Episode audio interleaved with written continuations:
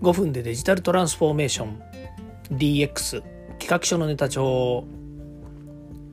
こんにちは近森光です。今日も DX してますか？さて今日はですね研修についてのお話をしたいと思います。え今日ですねえっ、ー、と大手様向けのですね、えー、研修講座のですねオンラインでの、商談に臨んだわけなんですけども、まあ、そこでですね改めてちょっと気づいたことがありまして、まあ、それで今日はですねこういうお話をしたいなというふうに思っているんですね。それはですね自由度の高い教育効果の低い研修何を基準に選んでいますかというですねお話なんですね。で私は研修会社をやっているので、まあ、当然ですけれども、えーと、市場にあった市場にあったっていうのは、まあ、マーケットがですね望む研修を出したいというふうに、まあ、常日頃から思っています。ただ、えー、気持ちとしてはですねやっぱり研修を受けていただく以上、えー、一定量以上のですね、え、効果をもたらしたいとも思っていますし、まあ、そういった、え、気持ちでですね研修に臨んでいるわけなんですけれどもやっぱりこの中でこのこのこの中っていうのはコロナ禍じゃないですよ。この中でですよ。この中でやっぱり研修というものに対しての何でしょうね、えーと、捉え方がやっぱり人によって違うというふうに思っていますしまたその研修を誰が企画するのかまたその研修を企画した後誰が出席をするのかっていうことにおいてもですねなかなかこう、えー、思うようにいかない場面というかねケースというかまあ、そういった事例もありますので、まあ、そのことをですねちょっと深掘りしていきたいなというふうに思うんですね。まず自由度の高い教育って何かなっていうふうに私が定義したんですけどもその自由度が高いというのは受講生の人がまあ、あまねくみんな自分たちが満足いく内容で受け取れたっていうのが自由度の高い教育だというふうに思ってるんですね。でこれ企業側が実施する場合って、えー、結構ですねこれあの何でしょうあの、えー、まあ、割とうまくいくんですよ。あの企業側っていうのはまあ一社研修ってことですね。一つの会社の、えー、中にいる現場の人たちに対してのですねリトレーニングであるとかスキルアップトレーニングであるとかから初めての、まあ、研修ってことです初めてっていうのは例えばプログラミング初めて研修みたいなものとかですね IoT でも DX でも研修っていうのをやるんですけれどもそういったものを初めてやるときに一つの会社の中だけでやる場合はですね割とその習得度が高いというふうに捉えられます。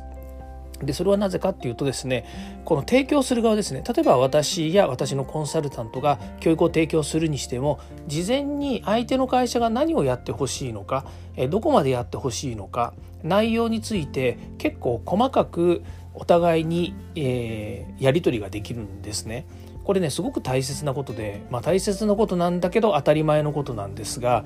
向こうの会社ですね、まあ、私どもは提供側なので、えー提供される側の会社がですねどういうことをしてほしいのかっていうことをですね明確に定義をえー、しないことにはですねやっぱりやった後いや本当は欲しかったものは違ったんだよっていうかけ違いがあるわけなんですけれどもまあおおむね相手の担当者が分かっている方であればこの辺の掛け違いというのはですねなかなか少なくなるわけですね。もちろんあの、えー、丸投げでですねああもうやってくださいねって言った場合においてはですね最終的に、えー、受講した人たちがあれ？なんか違ったよねっていうケースはある可能性もあるんですけれどもただ企業の場合っていうのは結構しっかり研修を作ってですね、えー、作ってっていうのはこういうことやってほしいとかこういう内容で提供してほしいっていうものを、えー、事前に把握し、えー、それをですねまとめ上げることができるので、まあ、割と一社研修っていうのは、え、効果が高いですね自由度が高い教育になるというふうなことなんですね。で逆に、えーと、効果の低い研修にっていうのはどういうふうになっちゃうのかなっていうことなんですけど今と全く逆ですね。えー、全く逆というのは例えば研修の担当者がですね、えー、まあある意味わからんちんというかですね全く意図を得ない人あの例えばそうですね。あの上司に言われたからやりました。とかね。あとは僕はこう思ってるんですとかっていうのを押し付けてきて結果やってみると現場の人たちはいやいや全然そんなんじゃないんだよっていうふうになってるケースとかね、まあ、それはまあ一部なんですけれどもそういうことって結構あったりするんですよね。えー、またですねあのテーラーメイドなものではなく完全に吊るしの研修ですね。オープンコースの中でも、えーと、本当に一般的な研修ですね。の場合ですとあの効果が低いと言っているのはあの学ぶ人たちの姿勢に対してという意味ではなくて、えー、満足した研修が得られるかどうかっていうと、まあ、あのある意味その一方的にですね受け取って終わりっていうようなことになりがちなんですね。その研修のあの、えーと、質がいい悪いじゃないんですよ。要はあの例えばあのそうですね質問できるかどうかとかねそれから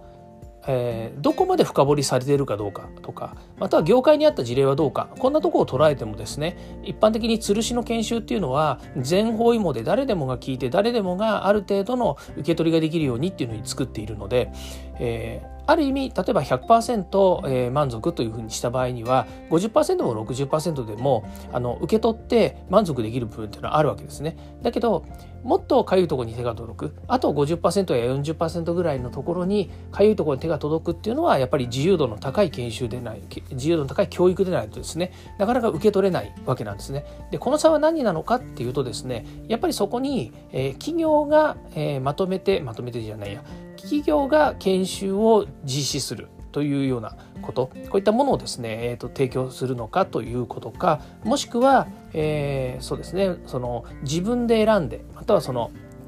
えっ、ー、とそうですねあのまあ、名前につられて研修を受けに行きましたとかっていうとねなかなかやっぱりどんなにいい先生が話した内容でもいや自分の業界の話とは違うから、えー、半分ぐらいしかなんか納得できなかったななんていうことだってあるわけですよね。なので、え、研修を選ぶ時というのはですねやっぱり自由度の高い教育ですねそれはまあイコール効果が高くなる、え、研修であるというふうに、え、思ってですね選んでいただきたいなというふうに思います。あの例えば DX 推進研修って言ってもね、え、10人いれば10人言うことが違うんですよ。ところが Python プログラミング研修とかって言語研修だと10人いても想像10人ですねそんなに変わることはないです。その例えば演習とかさっき言いました業界別のプログラミングで作るシステムの、えー、差だとかね。それから、まあ、大大企業の中でのプログラミングえー、研修、まあ、仕事の仕方においてのプログラミング研修とかね。あの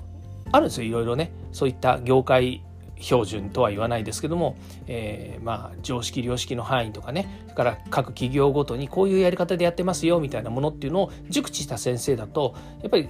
あの研修ごとにとかねその生徒さんごとにこうちょっとずつ話術を変えたりとかね話し方変えたりとか tips 変えたりして、えー、受け取りやすい効果の出やすい研修の仕方っていうのをしてくれるわけですよ。でプログラミング研修とかっていうと10人いてもそんなに変わらないです。まあベースの部分ですよね。だから80%変わらないけど20%のその先生たちの裁量によって変わりますっていうのがいいかもしれないですね。ところが DX 推進研修って言ったら10人いれば10人言うことが全く違います。全くは違わないです。基本的にはデジタル化を推進する企業においてデジタルトランスフォーメーションというものはどういうふうにしたらいいのかっていうことを話すんですけれども非常に内容的に言うとあの、ね、抽象度が高いものもあれば低いものもあったりから先生の経験や、えー、これまでの知見によって全く変わってくるっていうのがあるんですよね。まあ、もっと言うと DX 推進っていうものの定義自体まだまだふわふわしてるというかねあのもうふわふわしてないんですよ。ふわふわしてないんだけど企業によって DX 推進の中身が違うのでそういう意味では先生がどうあの話すのかというよりもあの受け取る会社受け取る人たちがどう受け取りますかという話なんですよね。で受け取る人たちが気持ちを1位にして要は、えー、どの先生からの DX 推進研修を受けても、えーと、自分たちのなんだろう気持ちは一貫してますと。ね、えちょっとなんか言い方が違うんですけれども自分たちブレませんというような人たちだったらどの先生の研修を受けても全く一緒だと思います。その代わりねばならないとか、えー、縛られてしまうような考え方を持っているとこれまた、えー、受け取りようがないと。いうふうな形にもなるかもしれません。はい。ちょっと横道それましたけども、自由度の高いケア、自由度の高い教育、えー、効果の低い研修とは何なのかということで、何を基準に選んでいますかという話を今日はさせていただきました。